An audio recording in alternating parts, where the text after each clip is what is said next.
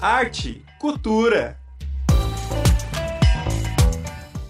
Olá, olá, boa tarde. Seja bem-vindo e bem-vindo ao programa Arte e Cultura, o programa que traz a arte em suas diversas formas. Vocês já me conhecem, eu sou a Bárbara Carvalho e estou aqui às terça-feiras com vocês para falar sobre o tema. E também quem me acompanha aqui é meu companheiro de programa, Arthur Salles. Tudo bem, Arthur? Boa tarde, Bárbara. Boa tarde, espectadores, ouvintes da Rádio Ninter. Tudo bem? Mais uma edição agora, com uma figurinha da casa. Carimbada já, né? Carimbada. No sócio já? Exatamente. A gente diz a casa que é tanto da Uninter como também aqui da rádio, né? Titular, comandante de um dos nossos programas aqui mensais, Ótimo. no caso o Hipermídia, que vai ao ar todas as quarta-feiras. Né, discute todos esses assuntos de mídia e tudo mais, e a gente trouxe justamente ele, então, aí, doutor em ciência da comunicação, para falar sobre. Tem que falar que é doutor. Tem que falar que é doutor. Foi penado, né, gente? Agora tem que aproveitar. Não, é que a gente sabe o processo que foi, né? Então é, a gente sempre reforça. Fala, uhum. fala, fala um pouquinho. Mas então, né? A gente está juntando essas duas áreas de discussão de mídia, discussão de arte, cultura, para falar sobre o que então, Bárbara? Hoje a gente vai falar sobre a representação LGBTQIA+, na mídia, né? Em todas as mídias, né? O que a gente pode ver TV, publicidade, né? e tudo mais. Então, para a gente começar o programa, eu vou trazer alguns dados para vocês, só para a gente contextualizar um pouquinho. Para quem não sabe, o primeiro personagem homossexual que apareceu em telenovela brasileira foi em 1974, na novela O Rebu, é, escrita por Braulio Pedroso, né, no caso.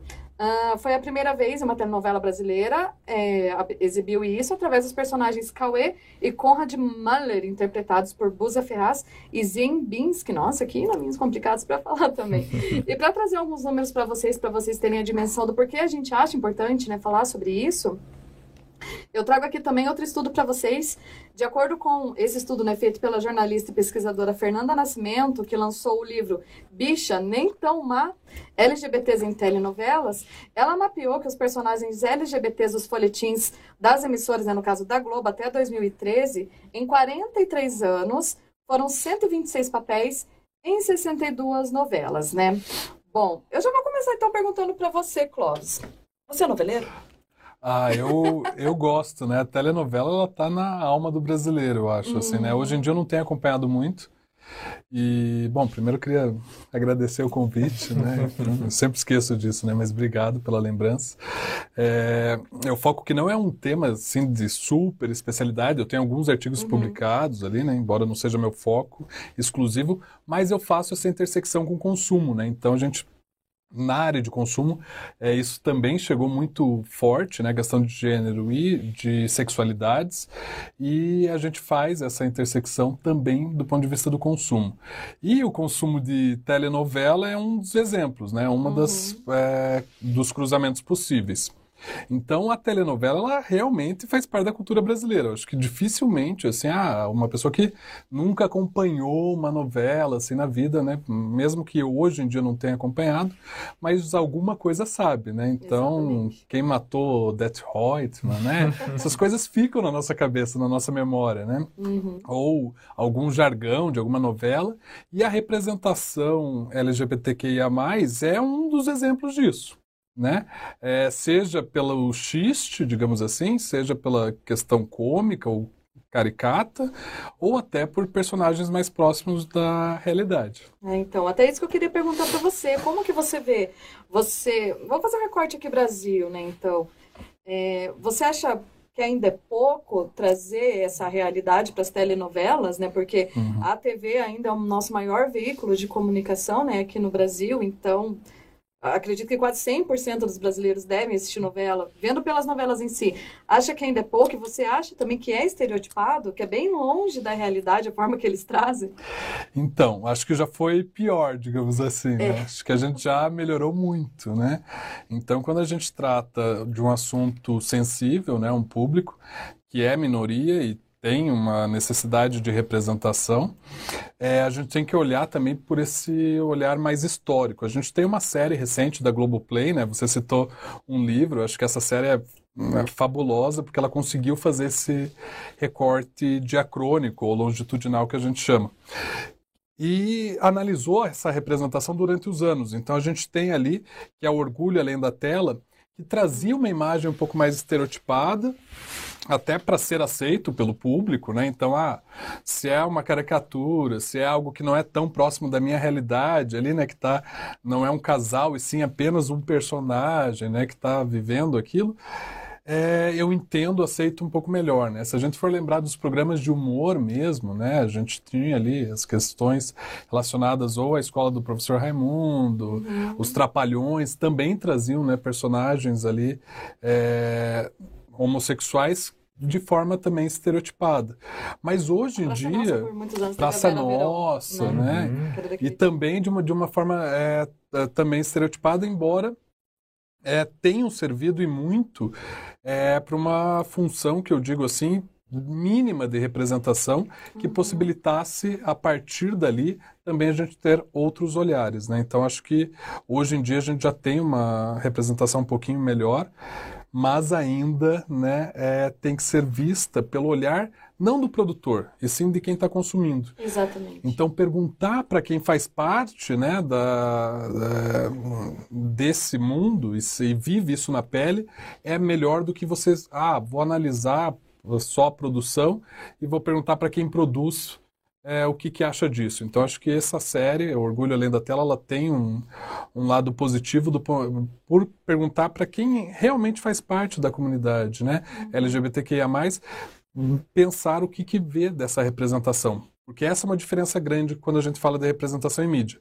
Diferença entre representação e representatividade. Exatamente, até porque quando fica essa coisa estereotipada, parece que o gay é só aquele que só vive na balada, super montado e não faz Sim. mais nada da vida, sendo que não, né? O homossexual, Sim. ele é completamente normal, né? Ele trabalha, paga suas contas sem contar a, feti a fetichização. Nossa, gente, me perdoe se eu vim falar isso daqui. Quando, no caso, a gente fala de casais mulheres. Sim, né? sim. Que são levados a sério, né? É, são alguns estereótipos aí que a gente tem que lutar contra, né? É, e diariamente. Um deles é de que o gay é aquela figura solteira, né, para o resto da vida e que por isso ele tem uma função, uma função e uma é, e uma condição monetária melhor do que a do hétero, uhum. né? E isso não é verdade, né? É, ou de que não é necessário mais lutar porque já tem os direitos civis é, na verdade, fundamentados, mas quanto né, de luta teve para isso existir. Uhum. Né? E não é uma coisa que é posta. Né? A gente ainda tem a questão de é, morte por ser gay, né? crimes ligados a, a, questões de orientação e identidade. Então, né, quando a gente pega a questão trans, também. Então, a mudança da sigla né, por não trazer o gay na frente, também já mostra isso, né? A invisibilidade da mulher lésbica e daí se optou por trazer o L na frente da sigla.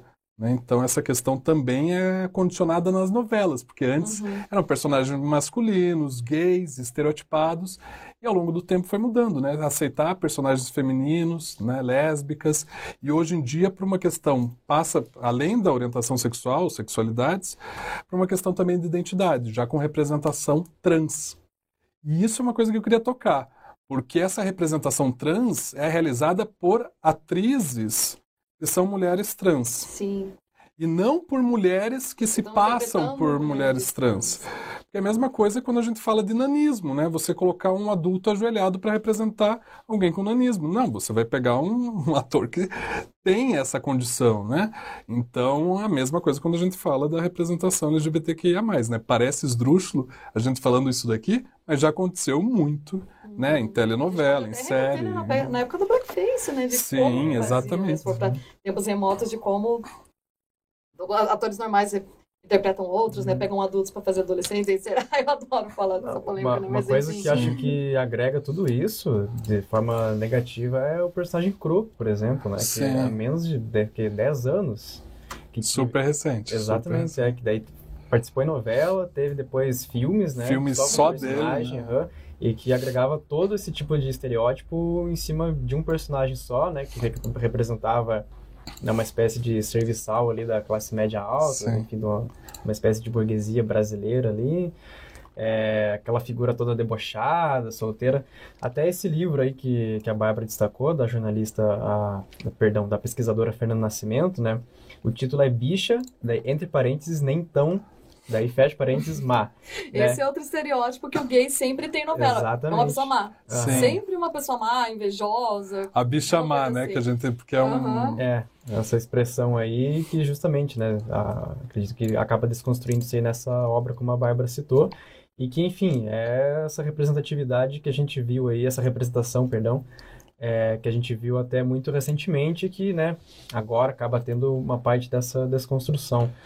É até um, programa, é, um programa que o, que o Clóvis realizou aqui conosco, né, no Hipermídia, que foi a respeito das telenovelas brasileiras, né, Uhum. de Pantanal, que Isso. fala também da questão não só da representação em tela, mas também de atores que não são necessariamente é, padrões do que a gente tinha há alguns anos, né? São atores já envolvidos em causas, são atores que são é, gays, lésbicas, enfim, que Sim. fazem parte de um grande elenco, de uma grande novela como foi esse remake de Pantanal, né? Então a gente vê essa questão né, não só da representação em tela, mas também de colocar pessoas, né? Enfim, é, nesses trabalhos de grande porte, né? É, e isso acho que remete a gente duas questões, né? Primeiro é o que a gente chama de normal, né? É, que na verdade é o mais padronizado. E a mídia tem um poder, né, é, cultural no Brasil muito grande para transformar, eh, digamos assim, em padrão o que não é colocado como padrão até então. Então, porque natural é, porque vem da natureza, é uma condição da- da- das pessoas, né? Então, senão não seria natural. É, então, a mídia tem um poder e tem uma cultura própria para isso. E no Brasil, isso é muito maior pela telenovela e agora também pelas séries. E a segunda questão é a questão do. É, de condicionar esse personagem LGBTQIA+, a uma função específica, né? Então, o Crow ali como um serviçal, como um- alguém que só, né, é, tá ali auxiliando alguém que é hétero, é, enfim, ou outras atividades, é, e você reduzir a função da pessoa àquilo, né? Isso acontece muito também com pesquisadores, né? Então, pesquisadores negros têm que pesquisar apenas a pauta racista, apenas a pauta é, ligada à negritude. Não, não necessariamente. Né? Então, é, essas, esse reducionismo da condição né, por ser gay a uma função específica, ou essas questões é, mais ligadas ao né, brinquedo relacionado ao gay, a brincadeira gay, ou a criança viada, né, como a gente conhece popularmente, também é, têm sido repensadas hoje muito pelas mídias, né? cinema, séries e tal.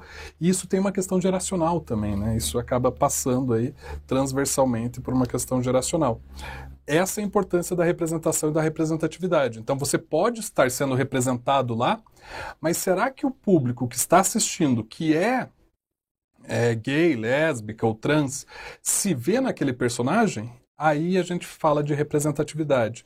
Então, quando a gente pega os estudos de comunicação hoje, eu diria que a gente tem uma grande possibilidade, oportunidade de sair de estudos que são apenas de representação quantos gays aparecem, como eles são vistos, blá blá blá, para um estudo que remete a reconhecimento. E aí a gente tem umas várias teorias do reconhecimento, né? O Axel Honneth é o principal autor sobre isso, mas a gente também tem Nancy Fraser, numa teoria é, também crítica, é, que vai trabalhar essas questões do reconhecimento. Será que a pessoa se reconhece ali e o, como que isso é usado pelo público para ter maior visibilidade, para ter condições melhores de qualidade de vida, para ter, é, enfim, progressos, inclusive, em termos é, civis, né?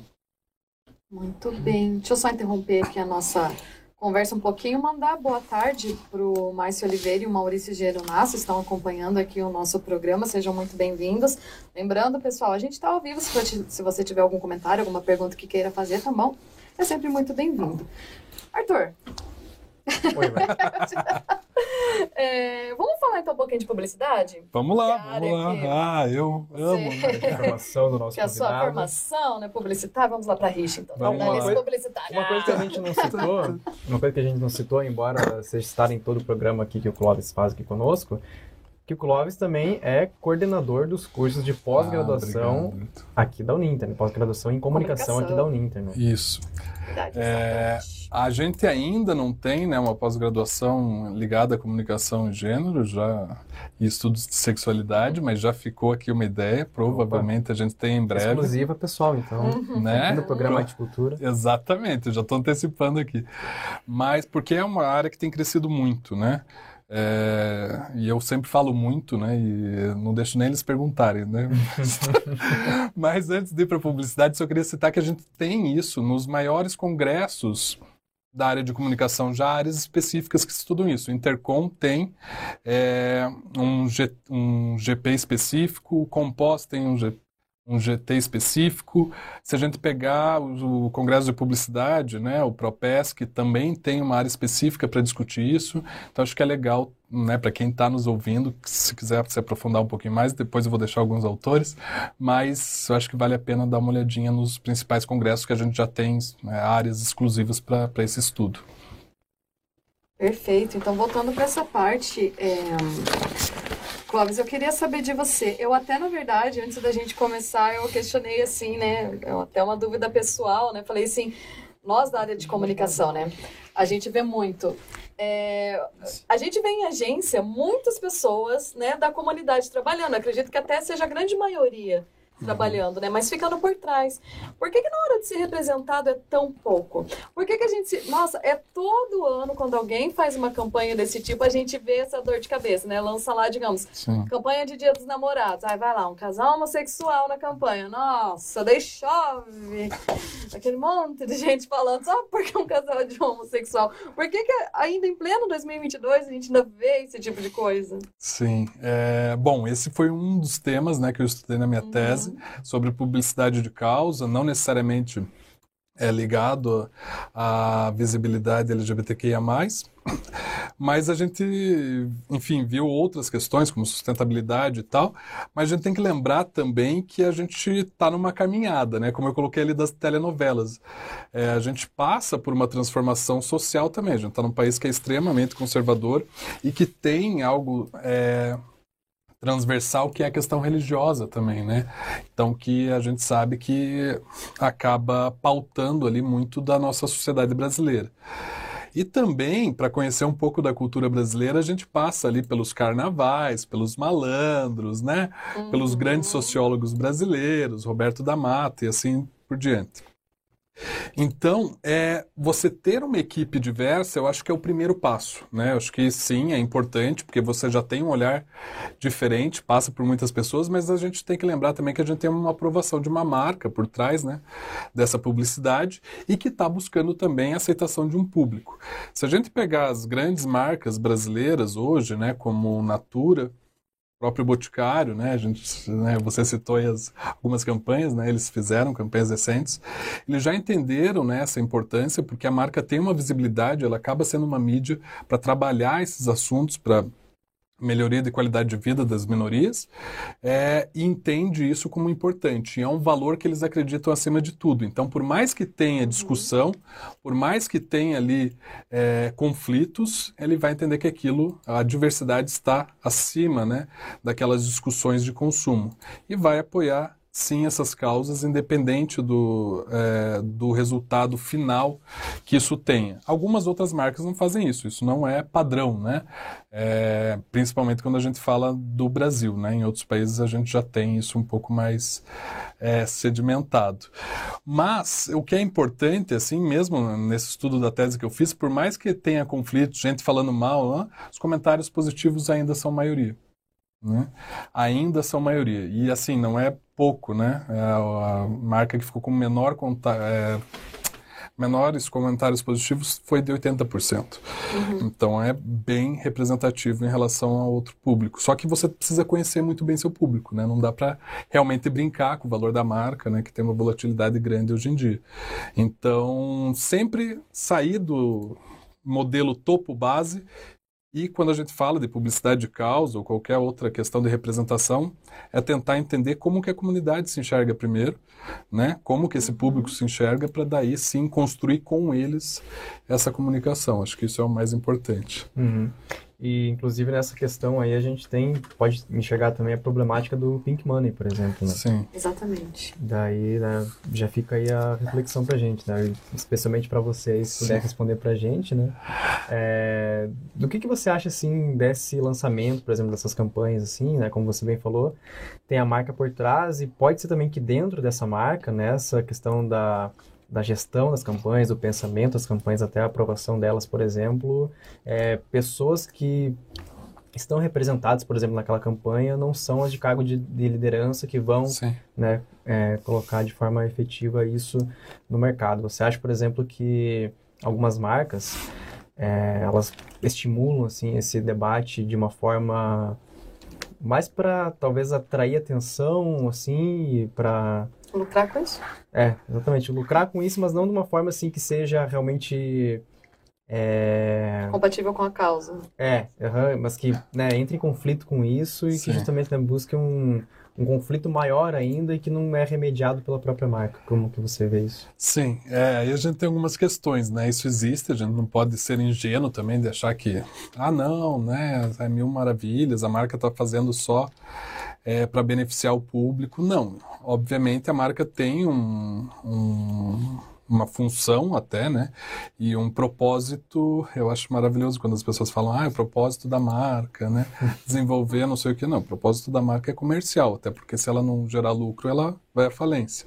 Então a gente tem que ter isso muito em mente, assim, foi a primeira coisa que eu pensei em estudar publicidade de causa, porque a função primeira de uma empresa privada com fins lucrativos é gerar lucro.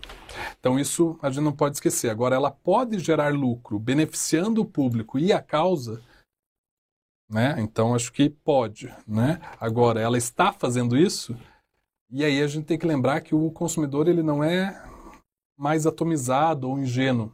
A gente também tem uma vigilância do consumidor sobre a marca. Né? E desse público principalmente, porque é um público super antenado, que vai atrás, né? tem conhecimento e que conhece a causa e as suas lutas. Então vai ver se a marca realmente está fazendo aquilo. Quais outras ações, além do produto com o arco-íris, está sendo feita para em benefício do público? Está sendo realmente revertido uma parte do lucro para a comunidade ou para outras organizações da área? Então, tudo isso é, existe uma vigilância do consumidor hoje em dia. Então, eu digo assim que as marcas que né, praticam pink money, elas estão fadadas a uma vigilância do consumidor que vai ser cobrado. Né, o consumidor vai entrar lá, vai falar mal, vai fazer exposed, né? vai cancelar, vai, enfim, vai criticar. Então, tem, hoje as marcas já estão tomando cuidado com isso, né? As marcas mais sérias, contratando consultorias especializadas. A gente pode citar uma delas aqui, a Mais Diversidade, que trabalha em São Paulo só com isso, né? É, para verificar a diversidade nas empresas, que tem que começar por dentro. Não adianta você só fazer a comunicação e não ter uma equipe diversa, ou como você citou, em cargos de liderança, isso não chegar, né? Então acho que isso é bem importante. Mas o consumidor ele está atento. Outra palavrinha que a gente pode usar, né, que a gente falou de mídia, é o queerbaiting, né? Então você usar uma isca né, de alguns personagens ali que sejam é, LGBTQIA+, ou que sejam queer, né, ou seja, que questionem a questão da binaridade de gênero, é apenas para você atrair esse público para assistir. Mas, na verdade, tem lá um ou dois personagens bonitinhos que são, mas não tem nada a ver com a- o tema principal, ou aquele personagem não agrega em nada né, na discussão, no arco narrativo da- do, do audiovisual, então isso também é considerado é, uma prática meio é, interesseira aí da- das empresas de mídia. Então já tem sido discutido, né? Então queerbaiting, pink money, assim como greenwashing, que a gente ouvia falar muito, né? É, tem sido discutido. Então acho que cada vez as marcas têm sido cobrados, é, cobradas mais pelo posicionamento delas, porque realmente elas têm uma visibilidade muito grande na mídia, né? E a gente pode aproveitar isso. De que forma isso é aproveitado por organizações LGBTQIA+, ou por pessoas LGBTQIA+. Uhum. Também é uma discussão que a gente tem feito hoje em dia. Uhum. E para falar nisso, então, né, que a gente falou sobre coisas, é, obras midiáticas aí que podem agregar, tanto nesse debate quanto na representação LGBTQIA+, Você tem indicações pra gente aí, né? Do que, que a gente pode assistir, do que, Ah. que o pessoal aí de casa pode acompanhar também. Tem algumas, né? Eu acho que vocês fizeram um programa bem bacana aí, já discutindo isso, né? É, no programa Arte e Cultura, certo? Que é esse aqui. Então, vocês têm ali um episódio que fala só sobre indicações, mas eu queria destacar algumas, né? Eu já falei do Orgulho Além da Tela, que é uma produção super recente do Globoplay, que eu acho que vale a pena assistir, porque é basicamente ele vai falar, mostrar essa diferenciação que a gente tem, né? É, que antes, inclusive, os nomes, né? Todo mundo estava aprendendo, e daí chamava hermafrodita, e depois troca, e daí faz caricato, e daí tem que matar a personagem porque não foi aceito, só porque era gay, enfim, tem um. Eu acho que vale a pena essa indicação. A gente também tem recentemente a série Pose, né? Que eu acho que mostra também a interseccionalidade com a questão de raça e é, cor, né, melhor dizendo, e com a questão também é, de classe econômica e com a questão do HIV/AIDS nos anos 80, né? Então eu acho que isso pega muito, assim, acho que vale a pena. Euforia para quem gosta mais de séries ali que são ligadas ao público jovem. Eu sou apaixonado por esse tema, né? Até por isso que eu leciono, né? É, no ensino superior. Então acho que analisar a juventude é uma forma também da gente ver como que o Brasil está se reconstruindo e como que o mundo está se reconstruindo. Então acho que vale a pena, né, nesse caso internacional, porque é uma série da HBO. Enfim, tem algumas aí, Love Simon, é, Heartstopper, tem várias aí que saíram recentemente. E a gente tem visto crescer, né, isso, né? Uhum. Então, desde Brookback Mountain, né, que foi um super sucesso, se a gente falar da temática, né, no cinema, até as séries recentes aí que, que vão envolver um, quase um documentário, né, Uhum. sobre eh, o tema LGBTQIA+. E aí tem vários documentários também, né, eh, sobre isso. Paris is Burning, enfim, tem um monte de coisa aí que Uhum. pode ser consultado. Sim. Além dos livros, né? Além dos autores de livros, enfim, a gente tem um monte de coisa. Uhum. É, nessa indicação que você fez de Pose, né? Eu também, né? Nesse programa eu indiquei Pose, eu vou ressaltar, É muito porque bom. além de eu amar essa série, achar ela muito boa, é, tem mais um ponto também, né? Que, que nem você citou antes da questão da representatividade, porque são personagens trans interpretados por pessoas trans. Exato. né, no caso. Então, é muito legal por causa disso, porque ali você vê, né, a pessoa trans, ela se vê naquele mundo, né? Isso é muito bacana. É, e ter ali uma real representatividade, né? Porque não é uma coisa caricata, mostra muito também dessa dificuldade no mercado de trabalho, né? Acho que eles pegam ali também a questão do trabalho, né? De você não reduzir, né, o, a pessoa por ter uma identidade a uma função específica. Uhum. Então acho que isso pega bastante nessas questões assim.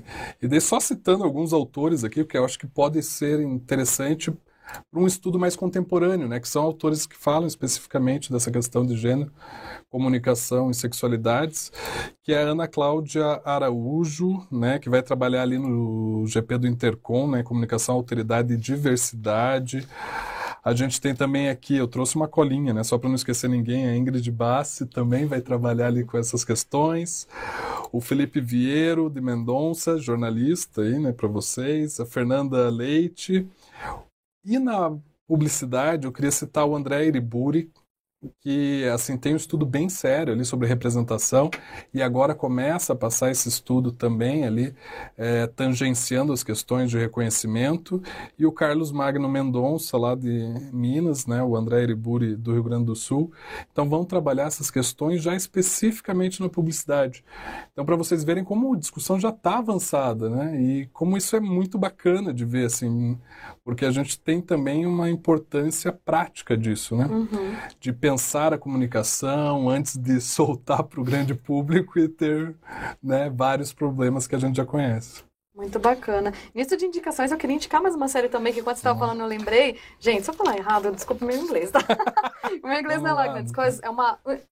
Um complete. É. Depois eu passo pra você falar pra mim, sério.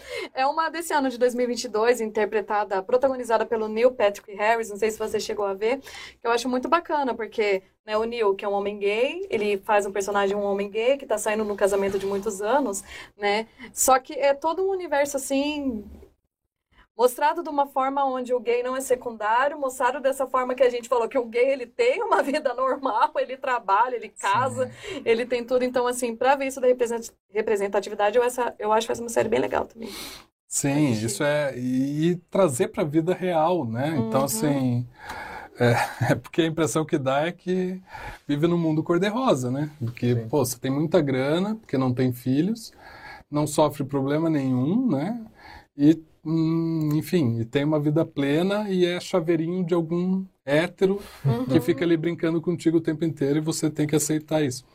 Então, acho que a gente tem fugido cada vez mais dos estereótipos e feito aí é, comunicações interessantes. E, de novo, né? A mídia, ela tem uma cultura.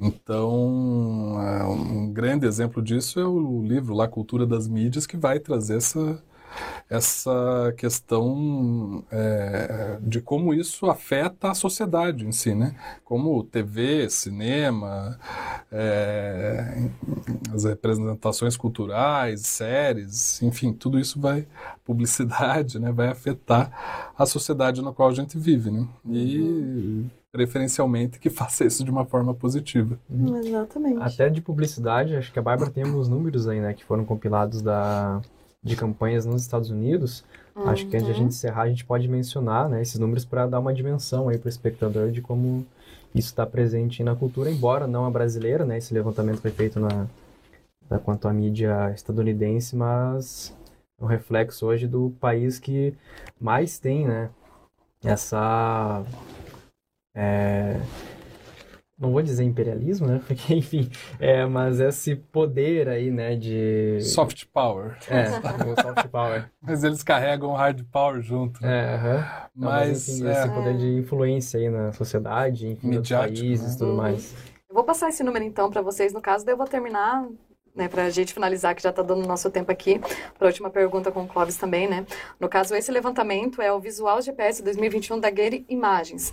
Ele aponta que apenas 20% dos entrevistados, né, que responderam essa entrevista, é, globais afirmavam ver pessoas LGBTQIA+, representadas regularmente em imagens, e quando o fazem, as representações são estereotipadas. A gente volta para aquilo que a gente já conversou, né? Nos Estados Unidos, esse número é um pouco maior, ficando em 25%. Para os respondentes, 30% dessas imagens retratam gays de forma afeminada, 29% mostram pessoas da comunidade carregando bandeira do arco-íris, 29% retratam mulheres lésbicas como masculinas e 28% representam gays como extravagantes, né? A imagem da Vera Verão, como a gente falou aqui, Sim. né? Então, para a gente encerrar, Clóvis, eu queria saber de você, qual é o olhar que você tem do futuro quanto a isso? Você acha que a gente vai conseguir, não sei se é passos de formiga, aumentar essa visibilidade e, e fazer ela o mais real possível? Eu acho que sim, a gente já está melhorando bastante, né? E cada vez mais rápido. Só da gente estar tá discutindo isso aqui, né, numa universidade, eu acho que esse é o papel da universidade, abrir novos olhares e, de certa forma, transformar, né, uma realidade. É, a gente vê que isso é possível. A gente tem crescido no número de estudos na academia e a gente tem visto isso uma discussão também né, de pauta política, partidária, inclusive, é, e aumento das representações políticas também LGBTQIA, né, uhum. nos últimos anos. É, é verdade também que isso cresce junto com é, pautas, por exemplo, ligadas a conservadorismo e tal, que vão entrar em embate, mas isso é normal de uma democracia, né? A gente espera que tenha também uma pluralidade. O problema é quando a gente não se questiona mais, não é, discute mais. Então, acho que isso é positivo né, para o nosso ambiente, eu tendo a ver um crescimento dessa discussão e de mudança prática. Resgatando lá Nancy Fraser, ela vai falar de remédios afirmativos e transformativos para a gente trabalhar a questão, enfim, de qualquer reconhecimento, incluindo essa representatividade LGBTQIA+. Então a gente pode ter sim remédios afirmativos, por exemplo, políticas, né, que vão hum, tentar igualar os direitos civis ali, porque né, todo mundo tem é, deveria ter acesso aos mesmos direitos. Mas também a gente pode falar de pautas transformativas, como é a questão queer, né, que vai contra a binaridade de gênero, propondo um, um terceiro, né? Uhum. né? Tentando ali tirar as, as questões que já são fundamentadas no passado. Então, ela vai tentar transformar uma realidade. Então, ela vai trabalhar ali com a dosimetria entre remédios afirmativos e transformativos, porque nem tudo também pode ser transformativo, porque senão gente não tem nada, né? Seria um pós-estruturalismo sem sentido. E nem tudo também pode ser só afirmativo, senão a gente só tem a manutenção de tudo sem novos, é, sem novas conquistas, né? Então acho que isso é o ideal, a gente tentar manter ali a dosimetria entre remédios afirmativos e transformativos. Acho que é isso, Bárbara, sim, mas eu vejo de, de uma forma positiva, eu não sou tão é, negativo nesse sentido, né? tão pessimista nesse sentido. Eu acho que já melhorou muito e é, com a tendência que a gente tem de novas representações, do público tendo voz e tal, acho que a tendência é melhorar. Perfeito. Então é isso, Arthur. Isso daí, Bárbara. Agradecer aí novamente ao Clóvis por ter participado então do nosso programa. É sempre um prazer aqui. Uhum. Agora no Arte Cultura, ele então, relembrando o pessoal que queira conferir aí, o Clóvis, que é titular aqui do programa Hipermídia, comandado por ele e pela Edna Ximenes, que é tutora dos cursos de pós-graduação em comunicação da Uninter, o Hipermídia que vai ao ar todas as primeiras quartas-feiras de cada mês às 20 horas, né, Clóvis? Isso aí, faça um convite, bem lembrado, a professora Edna também capitaneando junto comigo, é divertido, né? A gente gosta muito e trata de temas aí da comunicação no nosso cotidiano, junto com vocês. Então é sempre um prazer estar aqui e eu tenho o maior orgulho dessa equipe. Ah, vocês ah, sabem, vocês sabem. Vou começar a puxar o saco aqui agora. Antes de terminar. E para você, né, que ficou interessado então nos temas que a gente trata aqui no Arte Cultura, você pode conferir aí nas nossas playlists, né, tanto no YouTube, nos nossos demais canais é, que a gente tem aqui nas redes sociais. E agradecer novamente então a Bárbara aí por ancorar esse programa junto comigo. Eu que agradeço, Arthur, Clóvis, mais uma vez obrigada aqui pela participação no, no programa. Ai, gente, desculpa, é que o Clóvis é de casa, né? Então daí tem outra coisa que acontece né? antes de terminar aqui o programa. Arthur, também, mais uma vez, muito obrigada por mais uma edição aqui do Arte Cultura e, é claro, muito obrigada a você que acompanhou a nossa edição de hoje. Lembrando que todas elas ficam disponíveis aqui nas nossas redes sociais, YouTube, Facebook e também Spotify. Eu encontro vocês na nossa próxima edição do Arte Cultura. Até lá. Tchau, tchau. Arte, cultura.